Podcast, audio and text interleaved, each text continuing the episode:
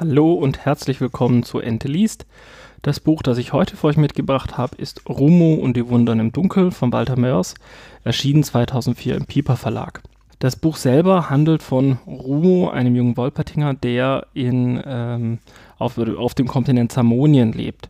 Zamonien ist, für alle, die es nicht wissen, Walters Mörs fiktiver Kontinent, in dem viele seiner Geschichten spielen, angefangen von Die 13,5 Leben des Captain Blaubeer, dann noch Ensel und Gretel als zweites Buch und das dritte Buch kam dann Rumo und die Wunder im Dunkeln. Eventuell ist dem einen oder anderen die Stadt der träumenden Bücher ein Begriff, die spielt auch in Zamonien. Rumo ist, wie ich schon gesagt habe, ein junger Wolpertinger. Wolpertinger sind im Endeffekt eine Mischung aus Hund und Reh. Das heißt, es sind Hunde, die ähm, kleine Geweihe auf dem Kopf haben. Ähm, diese Tiere gelten auch, oder diese Bewohner, Tiere sind es ja in dem Sinne nicht, ähm, gelten auch als sehr, sehr kampfstark.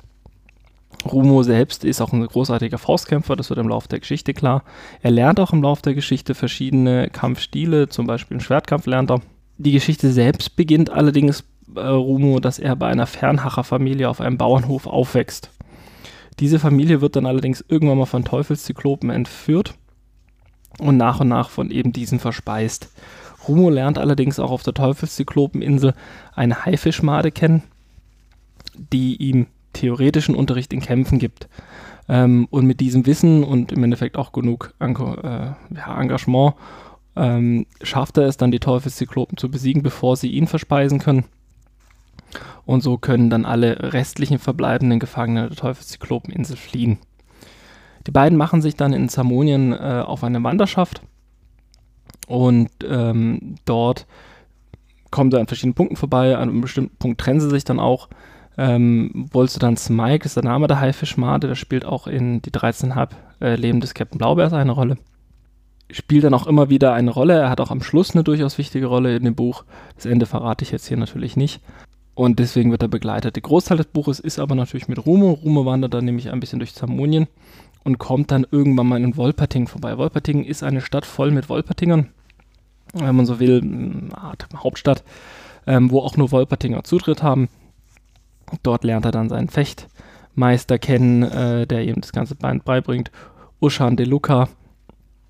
Ähm, er erkennt dann auch dort, dass er ein großartiger Schreiner ist, also sehr, sehr gut damit umgehen kann. Und beim Orndler Okro, die Namen stehen so im Buch drin, ähm, dann auch äh, Schreinerhandwerk lernt. Und ähm, wen er da auch trifft, ist seine große Liebe. Also das Buch nimmt mehrfach dieses Bild vom silbernen Faden auf. Und ähm, es wird am Anfang ein bisschen unklar gelassen, was der bildende Faden ist bis Rumo irgendwann mal der Rala entgegen gegenübersteht, der Wolpertingerin, und dann weiß er, dass sozusagen, und dann weiß auch der Leser, dass der silberne Faden die Liebe darstellen soll, die große Liebe. Um Rala zu beeindrucken, will Rumo dann auch in den sogenannten Nurnenwald gehen und dort ein bestimmtes Holz sammeln. Die Nurnen sind Monster, wenn man so will, ähm, die extrem aggressiv sind und dementsprechend entwickelt sich da natürlich auch ein Kampf, klar. Und als er zurückkommt, ist Wolperting komplett leer. Es stellt sich nämlich heraus, dass Wolperting eine Verbindung zu der Unterwelt hat mit der Stadt Hehl. Ähm, in dieser Unterwelt lebt ein, ja, im Endeffekt überzüchteter, anders kann man es nicht sagen, Herrscher, der mehrere Städte hat, darunter auch Wolpertinger, sogenannte Fallenstädte, die dann, sobald dann genug Menschen drin leben, äh, entführt werden und zum Amusement der verschiedenen Bewohner von ähm, Hehl in die Arena geschickt werden zum Kämpfen. So passiert es auch mit Wolpertingern die dann dort auch teilweise gegeneinander antreten müssen. Und da die Wolpertinger, wie schon gesagt, sehr, sehr kampfstark gewesen sind, ähm, gewinnen sie natürlich alle Kämpfe gegen andere Wesen, auch teilweise gegen andere Champions, die irgendwie hoch gefeiert sind in Hehl. Hehl ist auch aufgrund der besonderen, Lage auch ein Sammelbecken für alle zwielichtigen Figuren, wenn man so will, von Zamonien ist. Rumo muss sich dann durch die Unterwelt kämpfen, um dort natürlich seine die Stadtbewohner selbst zu retten äh, tritt dann auch auf verschiedene, ja, im Endeffekt Schwierigkeiten. Rala wird auch vom General Tic-Tac gefangen genommen. Wer ist General Tic-Tac? Ähm, es gibt die sogenannten bronzenen Kerle. Das ist im Endeffekt eine, ja, wenn man so will, eine Roboterarmee, die gebaut wurde. Und General Tic-Tac wurde sozusagen als deren Kopf gebaut. Und diese sind äußerst brutal und auch extrem schwer zu besiegen, weil sie halt als eiserne Kerle, nicht bronzene Kerle, eiserne Kerle heißen sie richtigerweise, ähm, die eisernen Kerle natürlich sehr, sehr stabil gebaut sind, sehr gut gepanzert sind und dementsprechend schwer zu besiegen sind. General Tic-Tac quält dann auch, also foltert Rala regelrecht, ähm, einfach um zu gucken, wie, wie, wie widerstandsfähig sie ist, wie sie machen kann. Ähm, Rala stirbt auch bei diesem ganzen Ding, kann allerdings am späteren Punkt wiederbelebt werden, so viel kann ich verraten. Und ähm, ja, das Buch folgt da wirklich so ganz klassisch einem Heldenepos. Das Buch selbst ist definitiv nichts für kleine Kinder. Warum? Die Gewaltdarstellungen sind sehr, sehr ausschmückend. Das heißt, Walter Mörs schreibt, beschreibt da wirklich teilweise ins Detail, wie äh, die Gegner bei den Kämpfen getötet werden, ohne dass es jetzt natürlich irgendwie in ein Gorefest oder Splatterfest natürlich ausartet. Ähm, und es gibt nicht gerade wenige davon.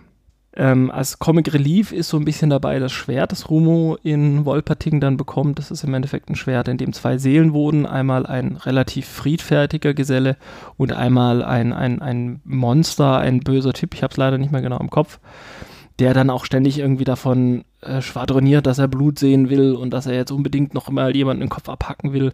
Ähm, die die, der Konflikt zwischen diesen beiden Charakteren in dem Buch ähm, ist eigentlich ganz schön immer zu sehen, was da dann, dann im Detail passiert und auch wie Rumo darauf reagiert, weil nur Rumo kann die beiden hören als Besitzer des Schwerts, beziehungsweise wenn das Schwert sich an sich trägt.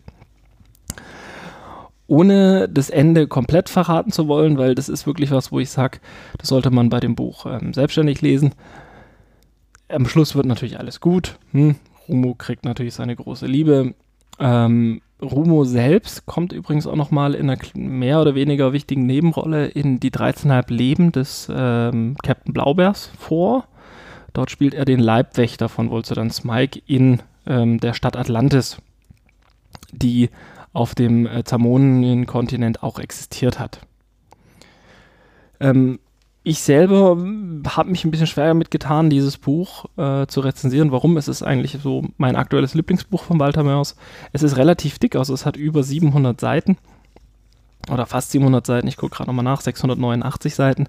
Ähm, es ist also nichts, was man mal kurz so nebenbei wegliest, aber die Geschichte ist sehr, sehr schön geschrieben, ist sehr, sehr schön erzählt und ich denke mal, ähm, wenn man kein Problem mit diesen Gewaltdarstellungen hat, die teilweise recht mannigfaltig sind, also mir hat es jetzt persönlich nichts ausgemacht, ist es auf jeden Fall ein Buch, das man sich mal angucken könnte und was an der Stelle dann auch definitiv ähm, eine schöne Unterhaltung ist.